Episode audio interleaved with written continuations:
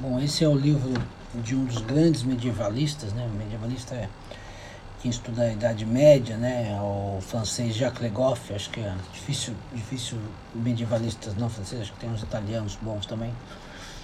É, a tese dele é, é matar a ideia de que existia um capitalismo sendo gerado no, no começo da no, no, na baixa Idade Média, né?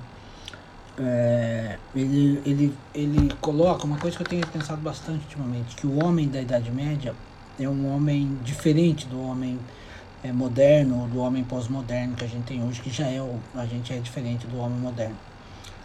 E tudo passava, tudo dependia da igreja, né?